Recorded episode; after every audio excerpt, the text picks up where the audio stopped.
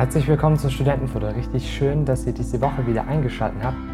Sam und ich sind gerade mitten in der Diskussion, wie der Gnostizismus uns heutzutage beeinflusst, wie die Kerngedanken des Gnostizismus mitten in unserer Gesellschaft angekommen sind, wie Dinge und Teile der Gesellschaft uns beeinflussen. Und ich lade dich jetzt ein, mit mir gemeinsam direkt in den zweiten Teil der Diskussion einzusteigen und zu hören, wie wir ins Gespräch darüber kommen, wo der Gnostizismus heute noch zu finden ist und wie er uns beeinflusst. Ja. Ich denke, wir könnten, ich könnte da auch erwähnen, ähm, ähm, die Videos von, von Jordan Peterson. Ich weiß nicht, ob ihr den Namen Jordan Peterson kennt. Der, der hat jetzt eine Reihe gehalten über äh, Genesis, beziehungsweise über Figuren der, der Bibel. Und Jonathan Peterson ist ein Psychoanalytiker und ist sehr stark beeinflusst von Carl Gustav Jung. Ähm, und das ist auch so, ich, ich finde, diese Videos sind trotzdem, also das lohnt sich, diese Videos mal anzuschauen. Dann, dann seht ihr auch, was ich mhm. meine. Aber auch, auch Dr. Peterson geht diese Geschichten durch die Bibel durch und legt sie aus, aber legt sie aus entsprechend einem, letztendlich einem gnostischen Weltbild. Das heißt, die, diese, wie wir auch gesagt haben, ja. die, diese Geschichten in Genesis und so weiter, die sind dann zu einem Mythos, kulturelle, die sind kulturelle Mythen, die bestimmte Archetypen ähm, widerspiegeln, die uns Menschen helfen, unser Menschsein zu verstehen. Ne? Mhm. Das heißt, es geht nicht mehr um historische ähm, Erzählungen oder, oder was wirklich passiert ist in der Geschichte, sondern mhm. durch, diese, ähm, durch diese Geschichten können wir, ja, können wir eigentlich ein Geheimwissen erlangen, was, und, und, und was unser Menschsein beschreibt. Ne? Und, und er legt das jetzt ein bisschen klinisch aus. Ne? Durch diese Geschichten können wir Weisheit, praktische Weisheit bekommen für unser Leben und wie wir als Menschen leben. Aber eigentlich ist das, ist die, ist das Prinzip das gleiche. So, was auf der Oberfläche in den Texten von Genesis steht, das ist nicht wirklich die Bedeutung, es ist nicht wirklich die Botschaft, sondern eigentlich ist da ein Level tiefer und ähm, und, und da gibt es eben eine Gnosis, also ein Geheimwissen oder ein Schlüssel, um diese Texte dann zu, zu entschlüsseln, damit man die wahre Bedeutung, hm. die, die tief in uns drin, in unserer Psyche verborgen ist, zu erkennen hm. und dann wieder anzuwenden. Und das ist ja total interessant, weil gerade Jung ja auch ein bekennender Gnostiker war. Also der mhm. war von den gnostischen Schriften total angetan und hat sogar im Alter von 41 sein eigenes, äh, seinen eigenen gnostischen Mythos geschrieben mhm. indem er versucht, sein Weltbild in diesem gnostischen, mythischen Vorbild äh, eben niederzulegen. Okay. Ja. Also das, das ist total interessant, da, da kann man sich auch mal, mal damit beschäftigen, wenn man, wenn man das will. Und um sich auch mal so zu fragen, okay, gut, Jung war schon ein Begründer der modernen Psychologie ähm, und wieder auch solche Einflüsse so schon auch mit reingespielt haben. Ja. Und das heißt ja nicht, dass das, was Peterson sagt, nur schlecht ist. Nee, nee auf, ähm, gar, auf gar keinen Fall.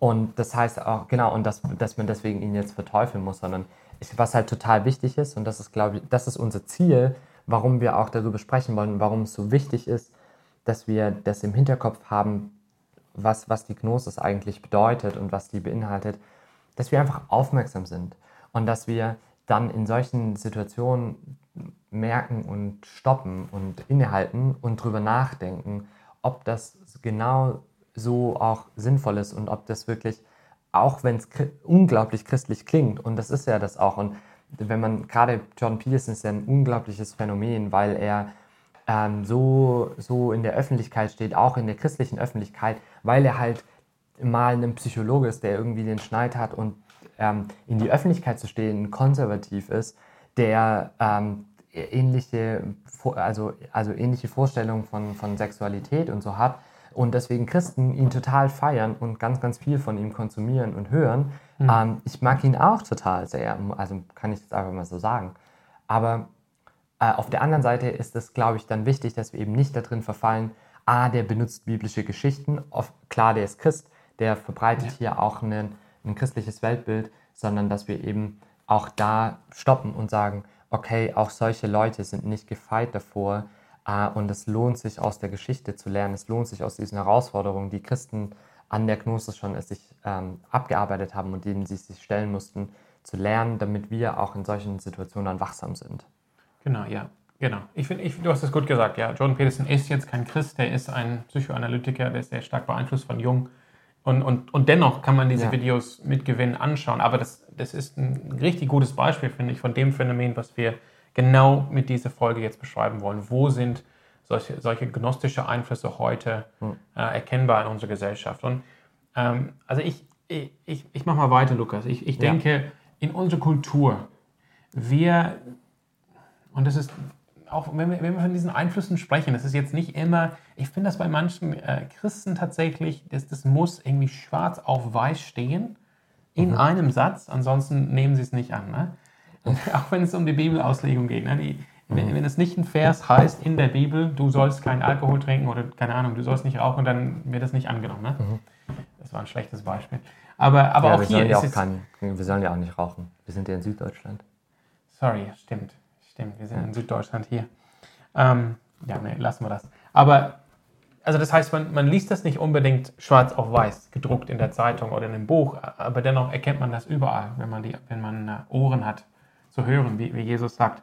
Unsere Gesellschaft, unsere Kultur leugnet der, den transzendentalen Gott der, des Christentums, Vater, Sohn und Heiliger Geist. Transzendental, transzendental heißt hier, dass Gott ähm, ganz völlig anders ist als seine Schöpfung. Mhm. Ne? Und diese, ich, ich versuche jetzt eine Verdeutschung für transzendental. Ne? Kannst du mir helfen, Lukas? Ähm, aber ich rede weiter, vielleicht fällt dir das richtige Wort ein. Das heißt, Gott steht völlig über die mhm. Schöpfungen, über die ganze Welt, das ganze, das ganz an, alles, was sonst existiert. Gott steht über. Da ist ein, eine große Kluft zwischen dem Schöpfer und alles, was geschaffen ist. Und, aber der Grund, wenn man zurückschaut in den, in den alten Gnostizismus, die Gnostik hatten auch eine Vorstellung von, einem, von, von dem Transzendentalen. Ja, die wollten zurückgehen zu dem Transzendentalen. Die wollten rauskommen aus der Materie. Das christliche Weltbild lehnt diesen Gedanken ab, dass in dem, in dem Herzen von jedem Menschen oder, oder auch in der Materie es einen göttlichen Funken gibt. Und deshalb wird ja. unser Gott abgelehnt als überholt oder manchmal als böse oder ne, als, als fern, als ja, irgendwie ähm, ja, streng und so weiter. Ja. Und stattdessen sehen wir in unserer Kultur überall diese Tendenz, in, Tendenzen in Richtung Pantheismus und Panentheismus. Das heißt, Gott ist in allem hm. oder in allen oder ist alles, es ist alles verbunden mit Gott. Und das passt mehr zu, dem Gnostisch, zu der gnostischen Vorstellung von Gott dass Gott zwar transzendental ist, das heißt, Gott übersteigt unsere, unser natürliches Dasein, aber dennoch ist Gott mit uns verbunden.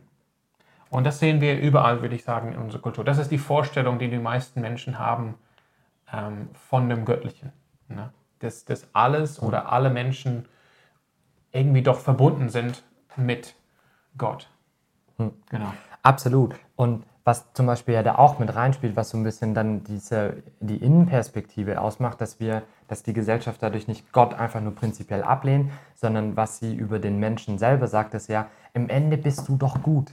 Du hast doch dieses Göttliche in dir. Du bist doch der Gute und du musst nur lernen, das Gute in dir zu finden und das Gute ähm, anzunehmen oder ja. ähm, zum Vorschein zu bringen. So. Und ja und das ist schon schwierig. Mhm. Also, mhm. Das, das ist schon tatsächlich schwierig. Und ich finde es voll interessant, dass du das jetzt sagst, äh, weil mir kam das auch die ganze Zeit so vor, der, der Gnostizismus in der Geschichte, der, das ist schon auch ein, ein Mono- oder ein De, also Monotheismus im Sinne von einem Deismus eher. Ähm, aber trotzdem, was er schafft zu transportieren, ist so diesen, dieses tiefe, diese tiefe Beigeschmack von einem, von einem Pantheismus wie du, wie du meintest. Also mhm. irgendwie fühlt sich das alles so an, dass das so verwaschen wird und so verwässrig und am Ende sind wir doch alle auch eins und am mhm. Ende haben wir alle diese Verbindung und sind Teil von mhm. diesem Göttlichen und deswegen sind wir zusammen. Und ich finde es so krass, weil äh, was C.S. Lewis, ähm, ich, genau, C.S. Lewis hat das gesagt in, in seiner Autobiografie, dass er irgendwann zu dem Punkt kommt, dass er sagt, es gibt am Ende nur zwei mögliche Antworten entweder der Hinduismus oder das Christentum. Alles andere ist entweder eine Art Abklatsch oder eine Verallgemeinerung von genau diesen beiden. Ähm, ja, also auf, auf Englisch sagt er dann weiter, whatever you could find um, elsewhere, you could find better in one of these. Mm. But Hinduism seemed to have two disqualifications. For one thing, it appeared to be not not so much uh, a moralized and philosophical um, maturity of paganism as a mere was oil and water coexistent of uh, philosophy side by side with uh, paganism unpurged. The Brahmin meditation in the forest and in the village a few miles away, temple prostitution, sari, uh, cruelty, monstrosity, and secondly, there was no such historical claim as in Christianity. Mhm. Ja. ja. Willst du es vielleicht kurz übersetzen? Übersetzen. Ja. okay. Ähm, was auch immer man finden könnte jetzt an Weltanschauung, konnte man, was, konnte man das eben besser finden in entweder, des, in entweder dem Christentum oder dem Hinduismus.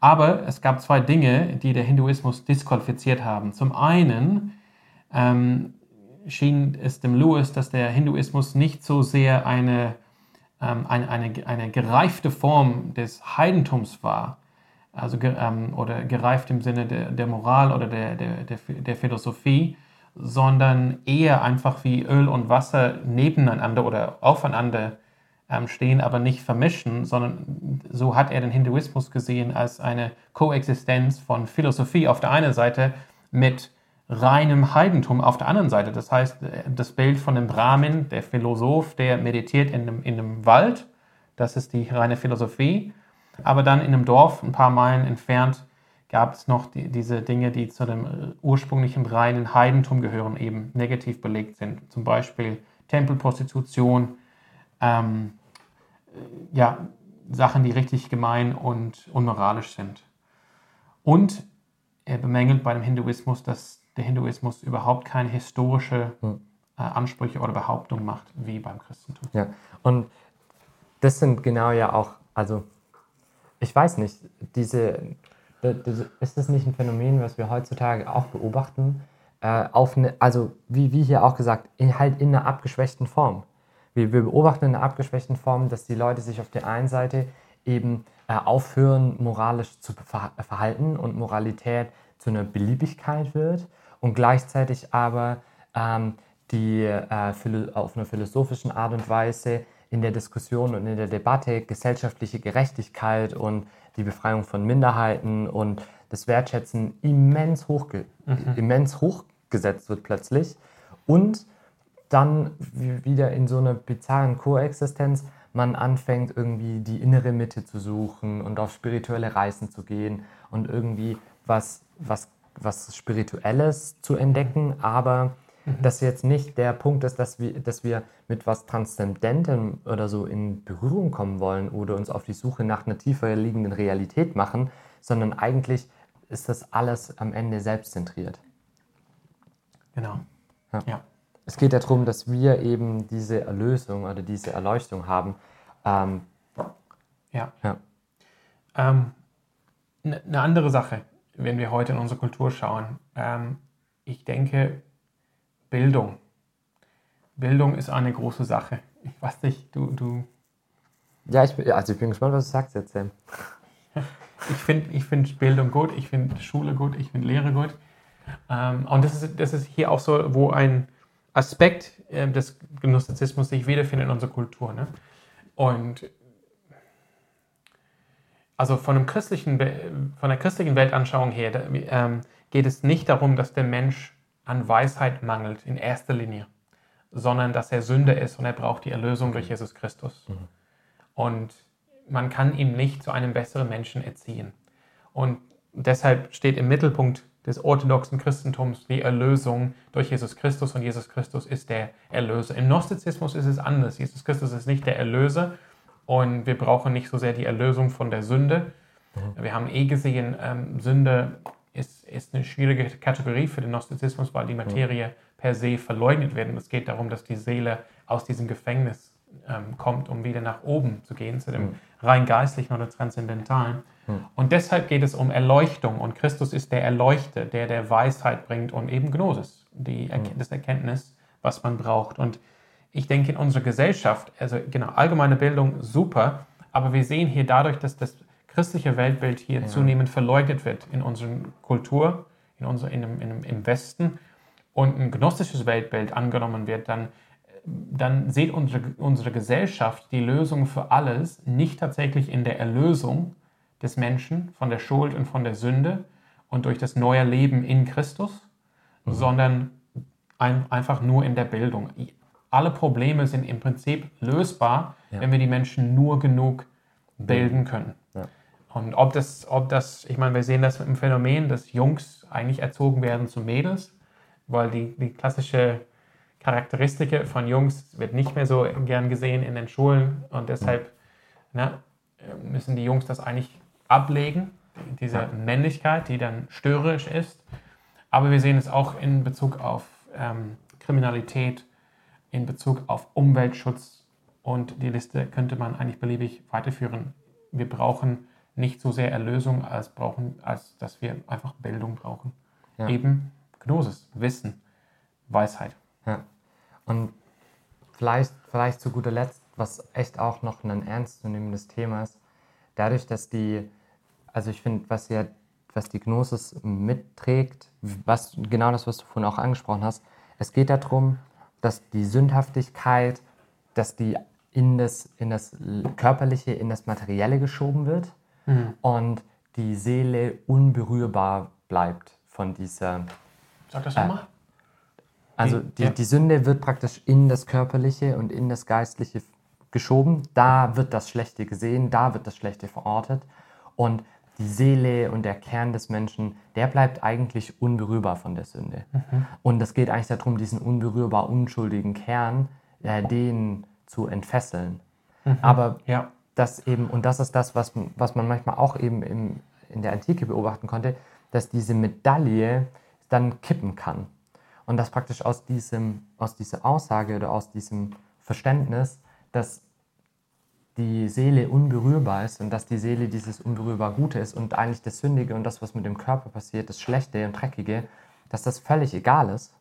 Mhm. Dass das eben dazu führen kann, dass es wirklich auch egal wird, was mit dem Körper passiert und dass man dadurch eben äh, losbricht und ähm, wahllos mit seinem Körper äh, macht, ohne darüber nachzudenken und ihn, äh, sage ich mal, äh, entweder ähm, füttert und frisst und mit Völlerei ähm, zuschüttet und kaputt macht oder dass man einfach davon ausgeht, ja, also Sexualität hat nur was mit meinem Körper zu tun, das ist nur was Leibliches, das fasst meine Seele gar nicht an in der Hinsicht. Mhm. Ähm, und, und da deswegen kann man das auch einfach so machen oder aus Spaß oder. Ein äh, ausschweifendes Leben. Genau, es hat, es hat was, äh, Sexualität hat plötzlich was mit Erlebnis zu tun und nicht mehr mit einer seelischen Vereinigung. Mhm. Und das sind plötzlich Dinge, die dann, wo, wo diese Medaille praktisch auf die andere Seite kippt, dass man aufhört, ähm, drüber nachzudenken, äh, also wie mache ich mich eigentlich kaputt und wie zerstöre ich meine Seele, sondern man, man ignoriert das alles und toleriert das, das Umgehen mit dem Körper und das Zerstören der Seele dadurch indirekt, weil man einfach diese zwei schon längst im Kopf getrennt hat. Ja, genau. Wir könnten, wir könnten das eigentlich weiterführen. Ich ja. weiß nicht, ob du das jetzt vorhattest und ein bisschen über Gender sprechen. Also können wir gerne machen, ja. Weil das ist ja. auch, was wir sehen. Wir, wir, das ist eigentlich nur der nächste Gedanke in dieser Reihenfolge.